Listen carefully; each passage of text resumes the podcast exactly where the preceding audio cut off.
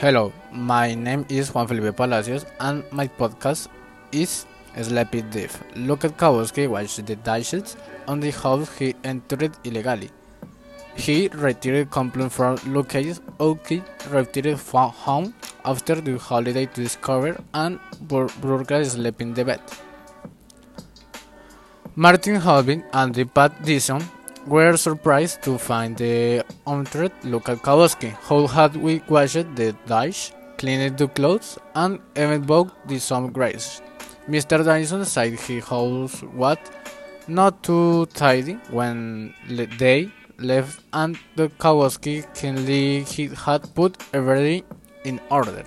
In the mind of a pant- pantonical slopider, he because he burned an old pain, but those did happen.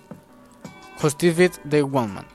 Kowalski, who has at the time admitted to the death and was given a two-year probation. In addition, he has paid for the cost on the progresses.